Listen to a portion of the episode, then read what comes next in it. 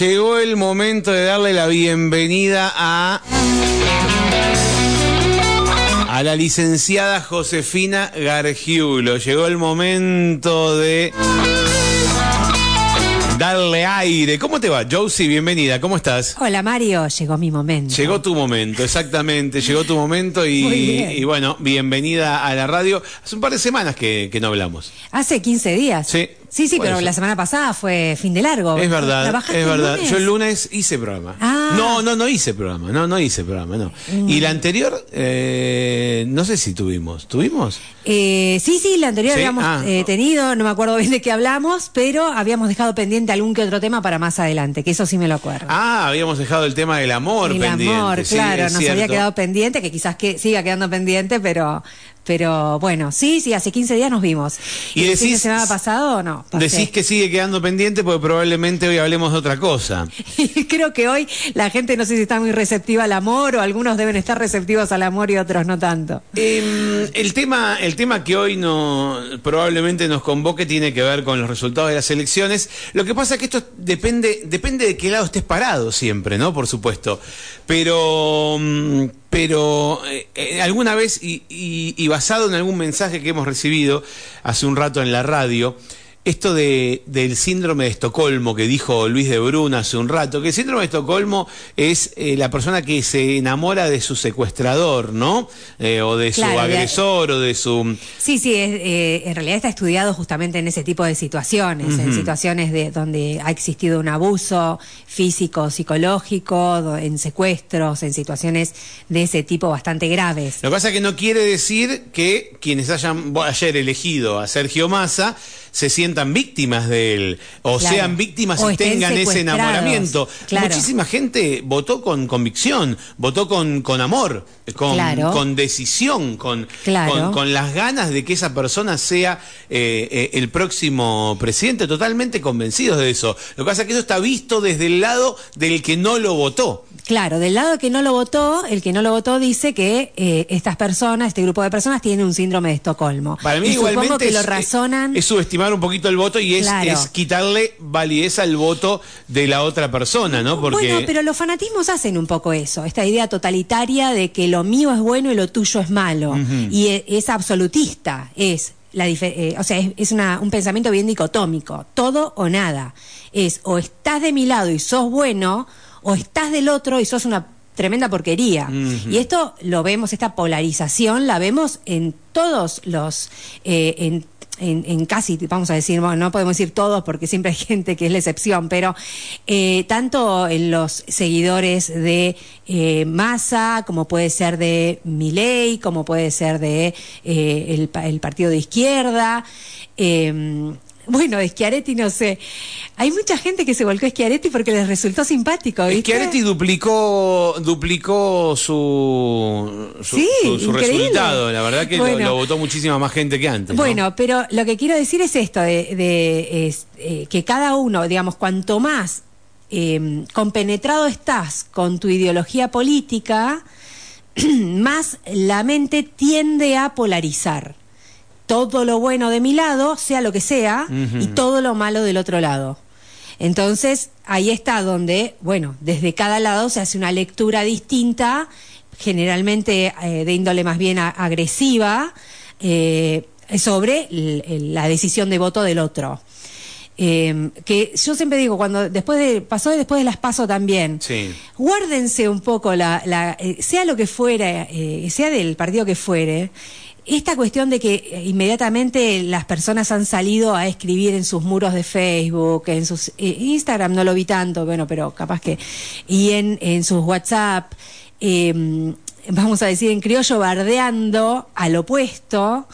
eh, si se dieran un tiempito más para pensar, Sí. se evitarían que hoy lunes o mañana martes, cuando tenés que volver a encontrarte con esa gente a la que indirectamente bardeaste, porque seguramente deben ser compañeros de, de trabajo, compañeros de, de- de lo que sea, eh, cuando te vuelves a encontrar con ellos, la, la- digamos, eh, evitas un poco ese malestar innecesario. Quiero decir, vos tenés que tener tu convicción. A la hora de ir al cuarto oscuro, vos tenés que tener tu convicción. Pero no es necesario eh, insultar al otro insisto, desde cualquier lado, ¿no? Porque tranquilamente puede ser alguien que siga a Milei que insulta a alguien que siga a Massa, alguien que siga a Massa que insulta a quienes eh, hayan votado a Milei, eh, a los de Pato Bullrich también por ahí, indistintamente. Para cualquier lado, sí, tal Claro, cual. esta cosa del, del, un poco del fanatismo y del pensamiento todo nada que se apodera de la mente en, este en ese momento, yo anoche lo vi mucho, totalmente cooptados por, el, por, por, el, por la, la situación y escribiendo impulsivamente las personas sin medir que aquellos a los que vos les estás dirigiendo el mensaje son los mismos compañeros, vecinos, etcétera, con los que tenés que convivir hoy, mañana, pasado mañana. Con otras preferencias, nada más. Claro. Con otros gustos. Eh, y es así. Y gane quien gane, vamos a tener que seguir conviviendo. Hablemos del fanatismo igualmente. Hablemos de, Sí. de, de- de qué significa el fanatismo en la vida y, y- y cuán sano o no lo es el fanatismo. Bueno, el fanatismo no es sano, para empezar, digamos, no es que el fanatismo puede ser sano. Tiene una sola acepción que es el eh, es la versión fan, ¿no? que es un término, digamos, que inventaron los estadounidenses para definir a los que siguen a alguna banda de música en su momento y nosotros, bueno, ya lo generalizamos a ser fan de, soy fan del anime, soy fan de tal banda de, de música, soy fan de... Esa es la única acepción positiva de algo que se deriva del fanatismo, el ser fan. Porque ser fan no implica perderse en la, la- en lo que sería el fanatismo. El fanatismo, para que entiendan por qué fan no es negativo, el fanatismo es cuando el individuo se pierde su individualidad en pos de un líder, ¿sí? O un, un- una, una idea eh, que es transmitida generalmente por un líder y deja de pensar por sí mismo, empieza a pensar en función, vamos a decir, como de la masa. ¿Sí? Entonces, de alguna manera los seres humanos sí que somos... eh, los seres humanos somos naturalmente gregarios, tendemos a, a vivir en grupos. Claro. Pero el extremo de eso es el fanatismo, donde yo por el grupo estoy dispuesta a hacer lo que sea, incluso inmolarme. ¿Sí? Esto se, o sea, originalmente el término fanatismo, de hecho, se empezó a usar con el, eh, con las cuestiones religiosas, eh, parte de ahí, del fanático religioso. Eh, y en el fanático es, es esto, digamos, lo que me decís, como en general hay una cuestión también de autoestima. Mi autoestima se construye en la medida en que persigo esto que me- me- la línea que me bajan. Claro, claro, ¿sí? claro. Lo que me dicen que tengo que pensar. Imagínate que es mucho más fácil construirme, más fácil, pero mucho más riesgoso, ¿no? Eh, construir mi autoestima o saber quién soy si sigo a una masa que me dice quién soy, qué tengo que hacer y por qué me la tengo que jugar en la vida, que si pienso por mí misma y la construyo de a, de a pedacitos. Entonces, Pero ahora, es, es peligroso el es- fanatismo. el, fanatismo siempre es peligroso. No estamos hablando de algo bueno. El fanatismo eh, es malo. Eh, eh, por eso ya te digo, una cosa es ser fan de algo. Ay, Claro, me sí, encanta sí, fulanito. otra cosa y otra que, que es tu vida por Y otra por cosa es que estés dispuesto a dar la vida, el matar o morir, ¿viste? El, el- el- el dar la vida por una idea, por un líder, por un, por una religión, por lo que fuera, digamos, como eh, bueno, en el caso de, de algunas sí, situaciones con, con terroristas, digamos, el que cómo se llega a que un joven se pueda llenar de bombas y explotarse. Claro. ¿sí? Eh, ¿Cómo llegás a que esa, a esa persona lo- eh, esté convencida de que eso es lo que hay que hacer? ¿Sí? En mente, esa- digamos, el, el- hay una suerte de lavado de cerebro, digamos, donde vos, quien sos vos, te, te- de alguna manera te lo implantan, digamos, te, te dicen quién tenés que ser, y vos construís tu autoestima y, y tu pensamiento de quién sos y quién tenés que ser en base a eso. Entonces, eh, hubo un caso hace muchos, muchos, muchos años en la Gu- la Guyana que se suicidaron 900, per- 900 personas. Ajá. El, el líder era un pastor Jones. Eh, imagínate que para lograr eso, digamos, el fanatismo y el nivel de, estar perdidos en la masa que, tendría esas personas. Fue una situación absolutamente extrema y trágica, ¿no? Eh, pero digamos que de eso estamos hablando. No es bueno. Eh, es el hacer porque, porque tenés que hacer. No hay individualidad.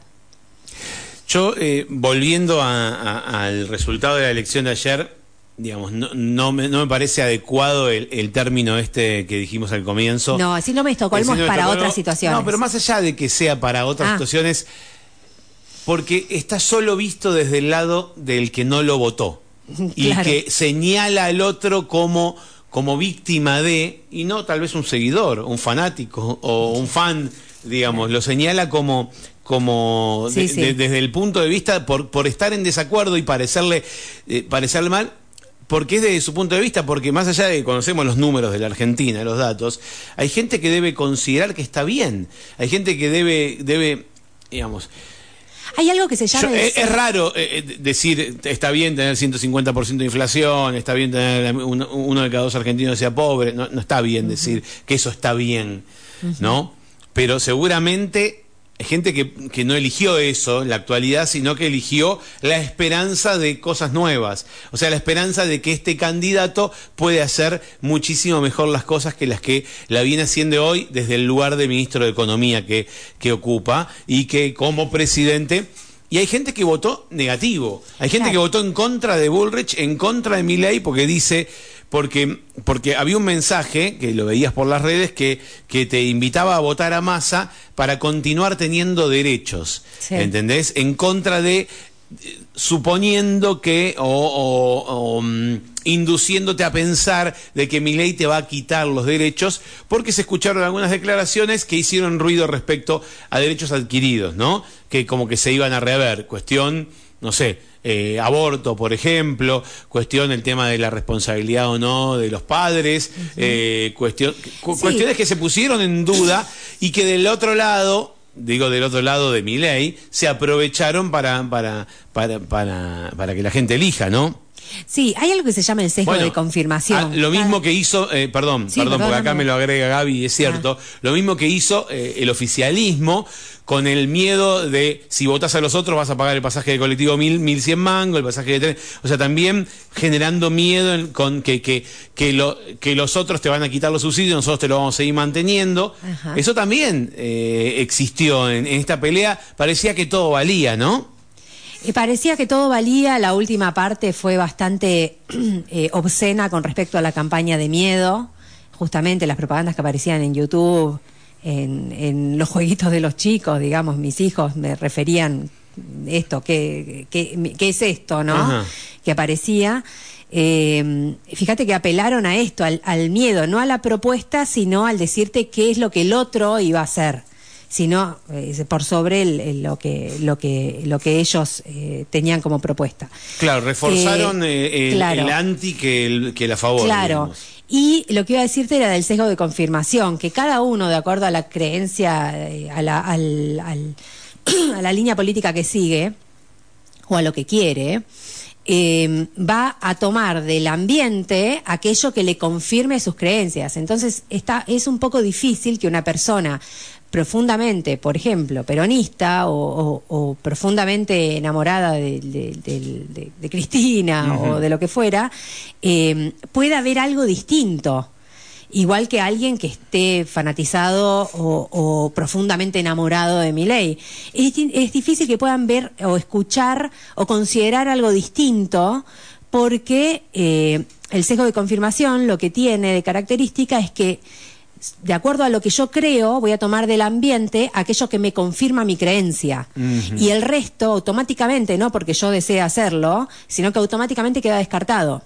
Entonces, eh, tomo del ambiente lo que me confirma, lo que me confirma que, por ejemplo, el gobierno, eh, posible gobierno de eh, Massa va a ser un buen gobierno tomo del ambiente lo que me confirma esa creencia y descarto aquello que podría desconfirmarla. Lo mismo, digamos, con sí, sí, es como escuchar solo lo bueno, escuchar solo lo que me interesa Sí, Claro. Y dicen, pero fíjate que no, no, no importa, no importa. Y Eh, a más radicalización o más fanatismo, más sesgo de confirmación también.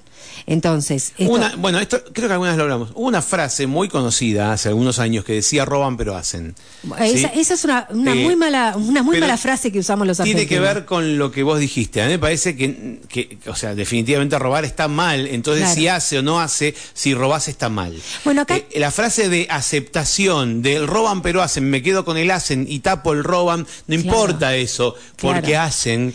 de alguna manera es minimizar o naturalizar la corrupción. Que nosotros, ahí vuelvo a algo que ya hemos hablado antes, que es la indefensión aprendida, y es que cuando te pasa tan seguido algo, eh, tendés ya a no defenderte contra ese algo y a normalizarlo como algo que debe existir o que está bien que esté, está. Entonces, de alguna manera, nosotros como, sociedad, eh, creo que eh, tenemos mucho de esto de indefensión aprendida. Tanto nos hemos acostumbrado durante tantos años a tener sucesivos gobiernos que han hecho, bueno, sí, seguro han hecho, pero también han sido corruptos, eh, que naturalizamos la corrupción y ya no hacemos, no nos interesa hacer nada por, por cambiar eso. Estamos eligiendo, digamos, el que, el que me diga que va a ser más, independientemente de lo que, eh, de, de la corrupción de base.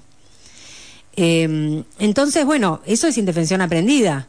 Eh, consejo de confirmación y, a- y- e insisto, más radicalizado todo cuanto más fanáticas son las personas.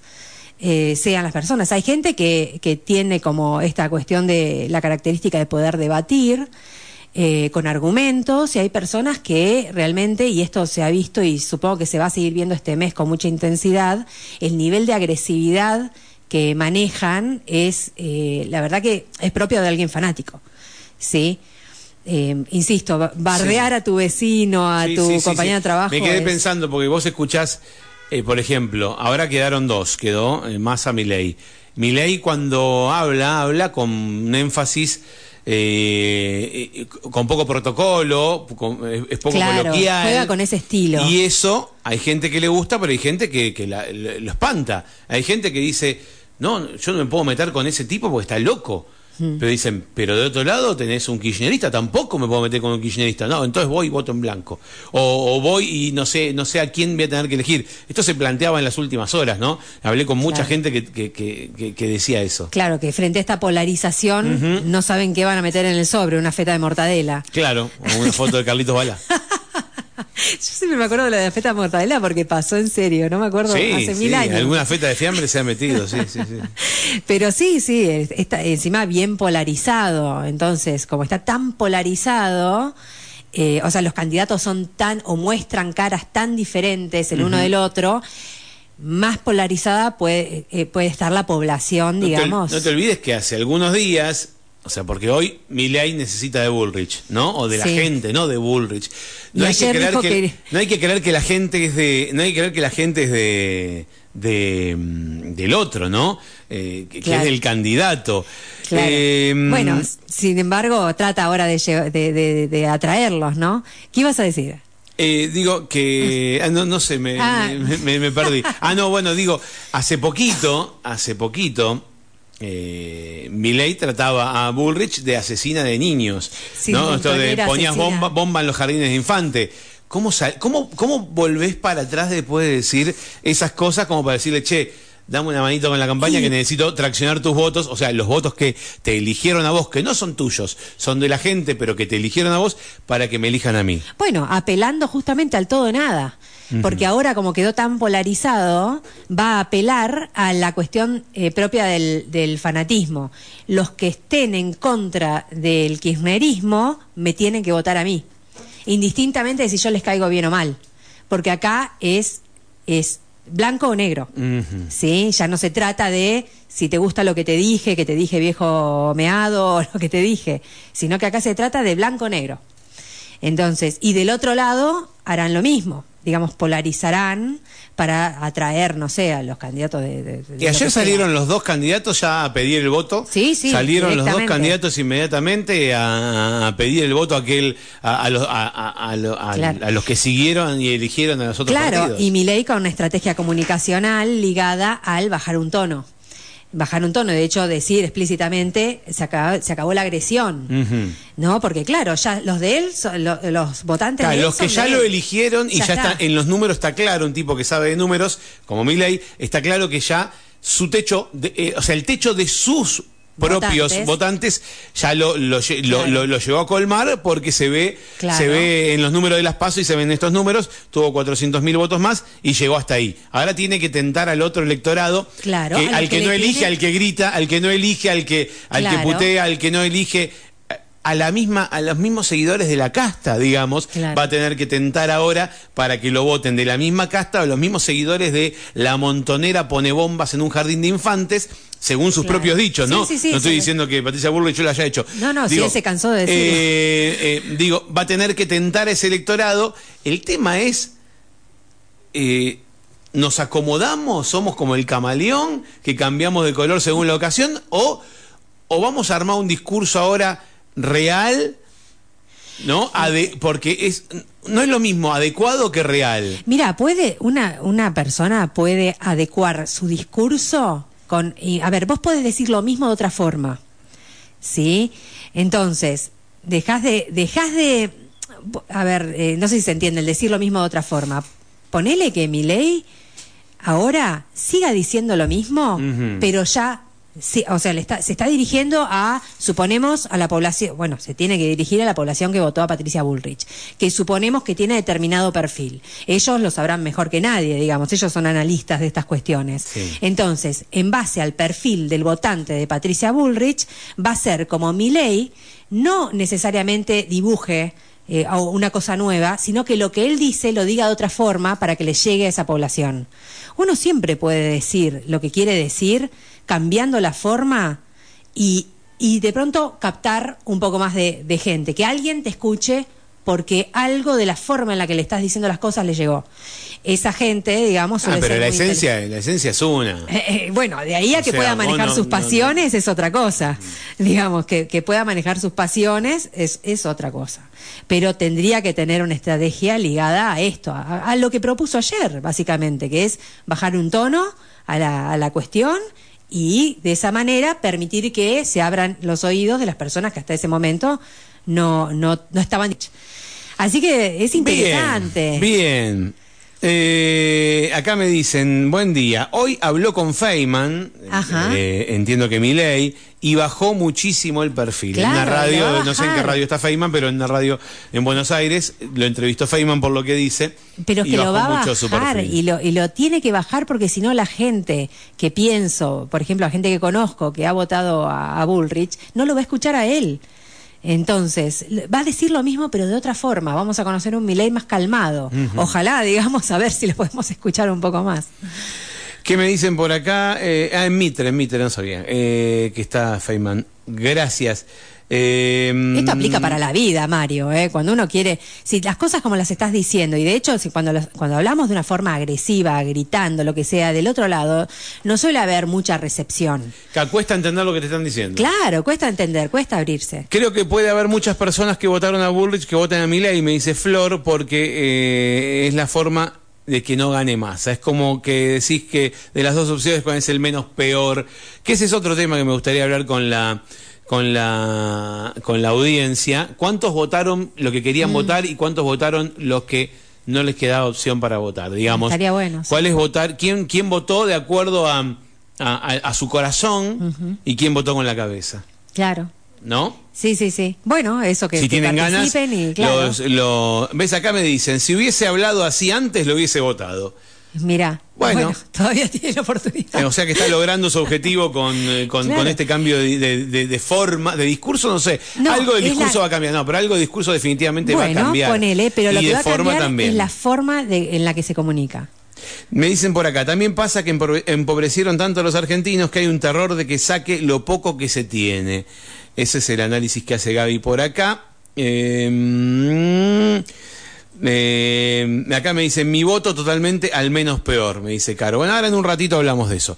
Ahora en un ratito hablamos. Nos va a quedar pendiente hablar del amor. Ay, qué linda, sí. Así que vamos a dejar el amor. Yo el lunes que viene no voy a estar, Ah. pero eh, lo- bueno, podemos charlarlo igual en la radio. Digo, lo vamos a dejar al amor, al amor y la obsesión, ¿no? Ah, bueno, son cosas distintas. eh, eh, um, y, Que se tocan. Y, y el amor obligatorio, no obligado, obligatorio, el que hay que tener pareja, el que hay que Ah. casarse, el que hay que los mandatos. Vamos a hablar de todo eso. Bueno, dale. eh, en las próximas, en nuestros próximos encuentros. Muy bien. ¿Cómo te encontramos en las redes? Me encuentran como psicóloga Josefina Gargiulo. Muy bien. Psicóloga Josefina Gargiulo. Todo eso. Así Muy se bien. escribe. Gracias, Josie. Nos encontramos a en unos días. Nos vemos. La escuchaste, Josefina Gargiulo, la licenciada en psicología, la psicóloga que nos cuenta, que nos comparte, que, que, que nos enseña en cosas que pasan.